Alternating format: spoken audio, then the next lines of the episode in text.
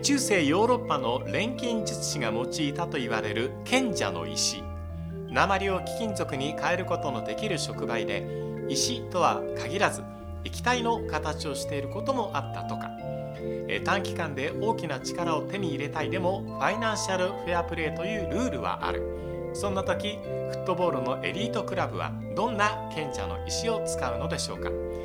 え今日はそんな話です。こんにちは。倉敷そうです。ラジオクラッキー中山敦さんとお送りします。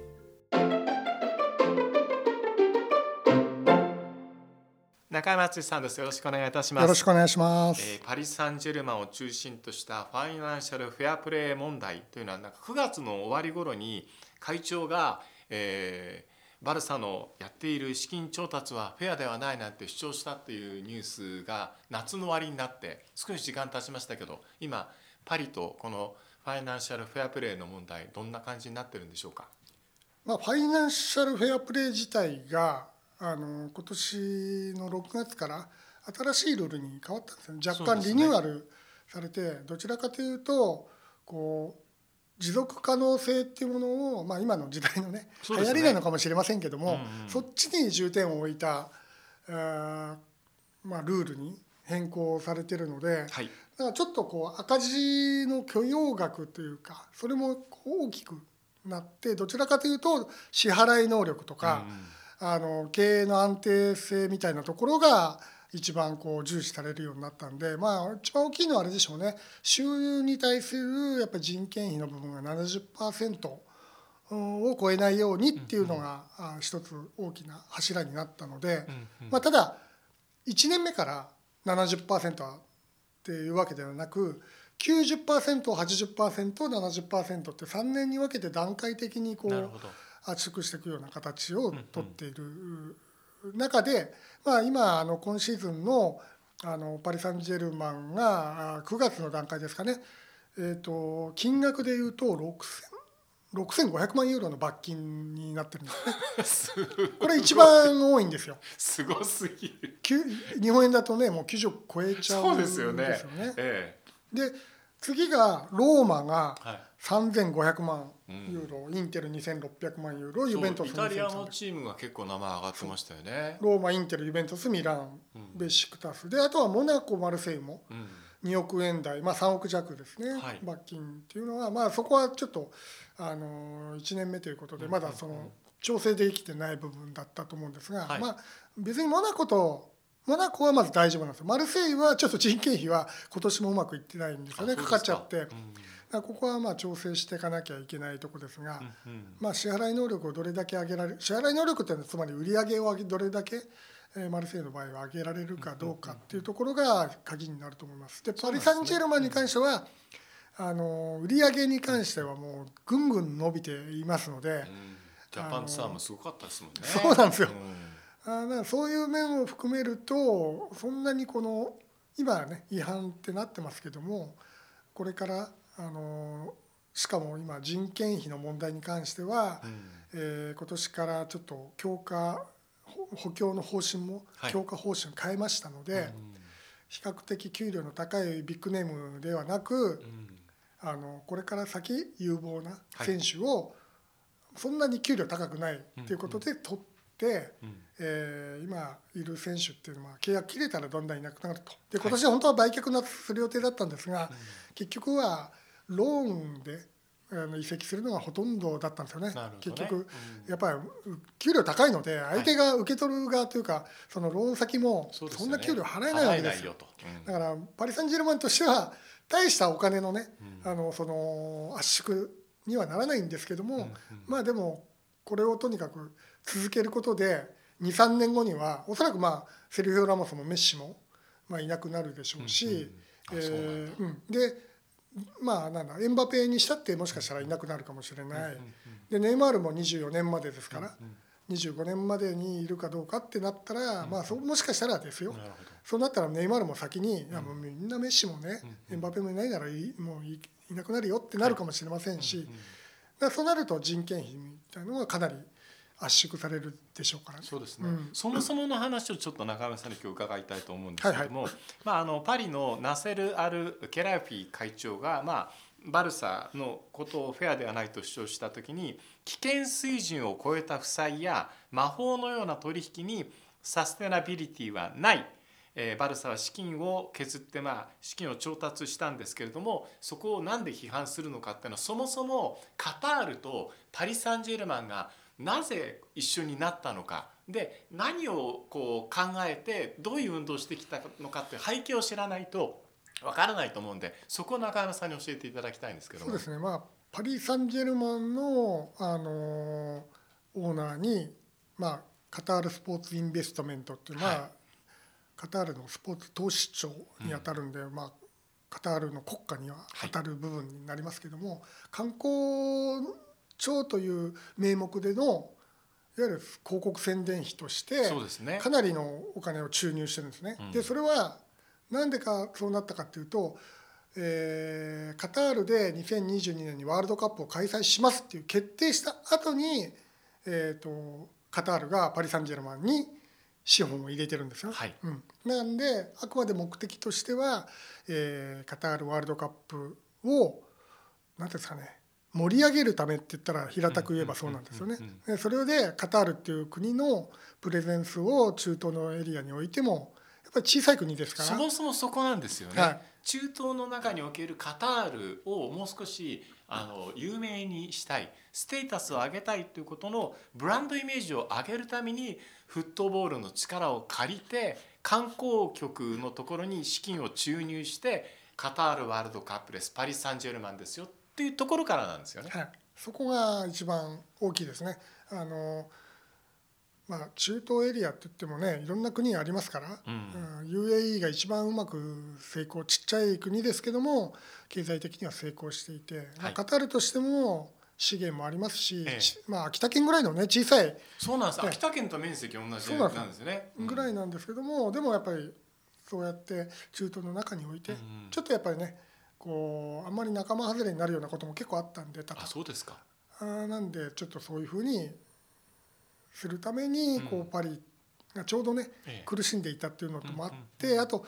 サルコジとプラティニっていうこれねまた話が長くなっちゃうからあれですけども その2人がキーマンとしていて結局あのサルコジはパリ・サンジェルマンのファンですから、まあ、そういうのでつながってカタールの資本がパリ・サンジェルマンに流れてきて、まあ、そこからあのカタールワールドカップに向けた広告宣伝費としてこう今までもフェアプレーファイナンシャルフェアプレーで引っかかったりするのは、全部その広告収入なんですよね。パリの場合。で広告収入っていうのはなんでこんなに多いんだと。だけどこれはあのカタールワールドカップのあのこういう宣伝費なんで、これだけの価値に値するって言って言い張ってってまあごまかしてきてる。パリの価値を高めることはカタール国のイメージを向上させるものだからこれは資金として認められるべきだというというか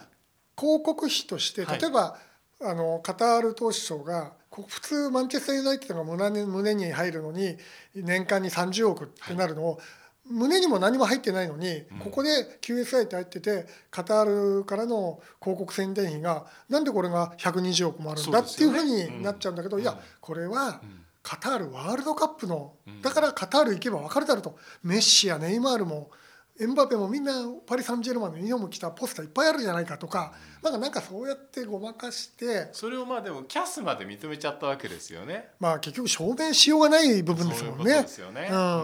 だから本当は他のクラブからしたらいやそれはないでしょうってあるんだけども結局はまあオーナーからのあの資本注入ってもう今ファイナンシャルフェアプレー個人オーナーダメじゃないですか。だけどまあ国家としてそういう理由でこう出されちゃうともう、まあ、全部がノーとは言えなくなっちゃうということをうまくついて、まあ、どんどんどんどん資金はパリ・サンジェルマンはこう注入されてきたんで、ね、一気にこういうスター軍団化できたということですよね。うん、でここからの話になるんですけど、はい、結局こういうやり方っていうのもまあワールドカップが終わってしまえば、はい、つまり2022年のワールドカップがボーダーラインになるんじゃないかっていう見方以前にも、はい、あの中山さんに伺いましたけどこれって急速にカットアウトっていうか、ダウンしていくような雰囲気ってありますか？僕はもう間違いなくあると思います。あのというのはだからこそ今年の夏の補強戦略っていうのは、まあ、ルイス・カンポスをスポーツアドバイザーに招き、えー、なんですかビッグネームっていうものを獲得しないとい。う方向に変えましたし、まあ、会長はねもうそういう発言今までやってきたこととはもうそんなものをやるつもりはないと、だからもうそういうねキラキラしたそのスター選手は取らないで、はい、もうこれから先を見据えた、あのクラブ経営に変えていくんだと。言ったのはもうタイミング的にも多分もうこれもう当然アルケラフィ会長はカタールからどうもう言われてると思うんですよ。最初からもうここまでだよっていうのはある程度。なるほど。だからまあそれを宣言したようなもんだと思いますし、まあ、ただその、ね、メッシとかセリフィオ・ラモスとか、まあ、ネイマールエンバペっていうのはもともといる選手ですから、まあ、これはまだ、えー、契約期間内は当然ですけど面倒見ると思うんですよね。えで実際彼らの給料支払い分ぐらいはパリ・サンジェルマンも収入すごく上がっているのでなるほど、えー、ヨーロッパの今トップ5にはもう入るレベルですから、だからまあそこは問題ないと思う。ただ、うん、新しいお金がもう湯水のように入ってくることはそうですね。ここからのパリはどうなるのかっていうちょっと先の未来を中山さんに教えてほしいんですけど、はい、パリは大丈夫あのですから自分の一人であのなんですかね足で歩いてくれと、うんうん、浦和レッズが三菱から当初はいっぱいお金をもらってた、はい、というかまあ資金援助を受けてた、うんうん、でもレッズこれだけ大きくなってもういいでしょってなってもう撤退しましたよね、ええ、親会社は。え、で株式会社レッズとして、うん、あの一人でクラブでやってくださいって言って今はまあそれで運営してるわけですよね。うん。うん、まあ、それと同じようにあのおそらくパリ・サンジェルマンも自分たちの力で歩いてきなさいってなってで実際それくらいこれぐらいの今ブランディングができていれば急激にダウンすることはないと。だからまあ若い選手をちゃんといい選手取っとけば、えー、チャンピオンリーグチャンピオンズリーグで優勝することは難しいかもしれないけども、まあ、フランスで優勝して毎年チャンピオンズリーグに出るぐらいは、まあ、当然それぐらいの力はねあのお金の規模もそうですけども全然できるだろうという維持はできるだろうという判断はあると思いますしそれをアルケルハイピーがやっていかなきゃいけない時代がやってきますね。ね、お金のことであの考えなきゃいけないのは大きなお金がかかる競技だったり、まあ、いろんなイベントもあるわけですけれども背景に何があるかという一つは税金なんですよね、はい、税金対策ということがどうなるかということであのいろいろ変わってくる。例えば J リーグってあの実業団の名前を外した。外したってことでやってプロ野球との差は何かというとプロ野球っていうのは球団名のところに実業団の名前が入ることによってこれ税金対策になるんですよね。親の会社のところが損失したものは赤字としてあの出していいよというような形をあの国の中で税金を取る部署がそれを認めてくれるかどうかということで変わってきてしまう世界の中でもこうカタールの部分っていうのはこれはワールドカップのだから税金対策としていいですよって認めてくれるかどうかっていうところによってまた変わってきてしまうしベッカーム法にあるような形でその選手の賃金っていうものは税金の節税の対象になるのかっていうことによってもこれは変わってきてしまうからフットボールの背景には中山さんこれ税金対策ってねかなり大きなポジションとしてありますよね。うんフランスはもう税金厳しいですから。厳しい、ええ、もう全然もうだからパリ・サンジェルマンの人件費っていうのはもうとてつもなくあの、うん、で税込み価格ですから契約は大体。向こう、うん、日本と違って。ネットじゃなくてグロスなんであのもう人件費は相当かかってます。でそれはでもねあれなんですよ。結局フランス国家が税収として得られるものですか？らそういうことなんですよ、うん。全部そうなんです。だからいつまでもメッシにいつまでもネイマールにいつまでもナポリ時代のマラドーナにっていうのって各国のその国税庁とかそれにあたる部署っていうのはかなり熱心にやりますよね。あのこれはだからもう最初からなぜ大統領時代のサルコジがカタールを引っ張ってきたのかとか、はい、まあそのさっき言った話が長くなるというのはそこもあるんです。これサルコジが大統領の時代の話ですからね。はいはい。ええ。ですからまあそのタイミングでうまく話、うん、しかも全部が揃ったんですよ。だからワールドカップ開催決定、ね、サルコジも大統領。パリ・サンジェルマンファン、ね、パリ・サンジェルマンが売りたがってる、アメリカ支援が引きたがってる、はい、でプラティニもあの当時はウェファーの会長ですから。そうですねもう全部が揃っていたと。これからちょっとあの気になるのは中東の、まあ、カタールなどもそうなんですけども資金がこれまで通りいろんなクラブチームに流れていくのかどうかっていうことに関しては中川さんどう観測されますか？まあこれはね変わんないんじゃないですか？あの今ね入荷するサウジアラビアのお金入ってますけどもお金入ってますよね。あの中東のやっぱ資源エネルギーっていうのが枯渇しない限りは資金力はある、でも今一番のホットな国ってアメリカですからね。アメリカね。アメリカの投資ファンドが一番世の中で金持ってるんですよ今。そう思います。だから変わってきましたね。中国の時代があって、まあ、中東と中国の時代が資本としてあってそれが今アメリカの投資ファンド系に変わってきてますからね、はい。これがもう全部まあこれだけコロナもありましたし、うん、各政府がお金をたくさん吸っていたわけです。でその吸ったお金っていうのはどっかに必ずあるんですよね。でそれが今世の中で一番集まってるのは、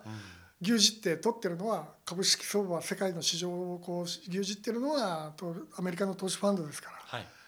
日本市場だってほとんどアメリカの投資ファンドが運行してるようなもんですよね、多分。そうですね。サッカー界の資金も今、まあ、フランスの、ね、クラブでもアメリカ資本っていっぱい入ってくるようになりましたけども、もうここがサッカー界の今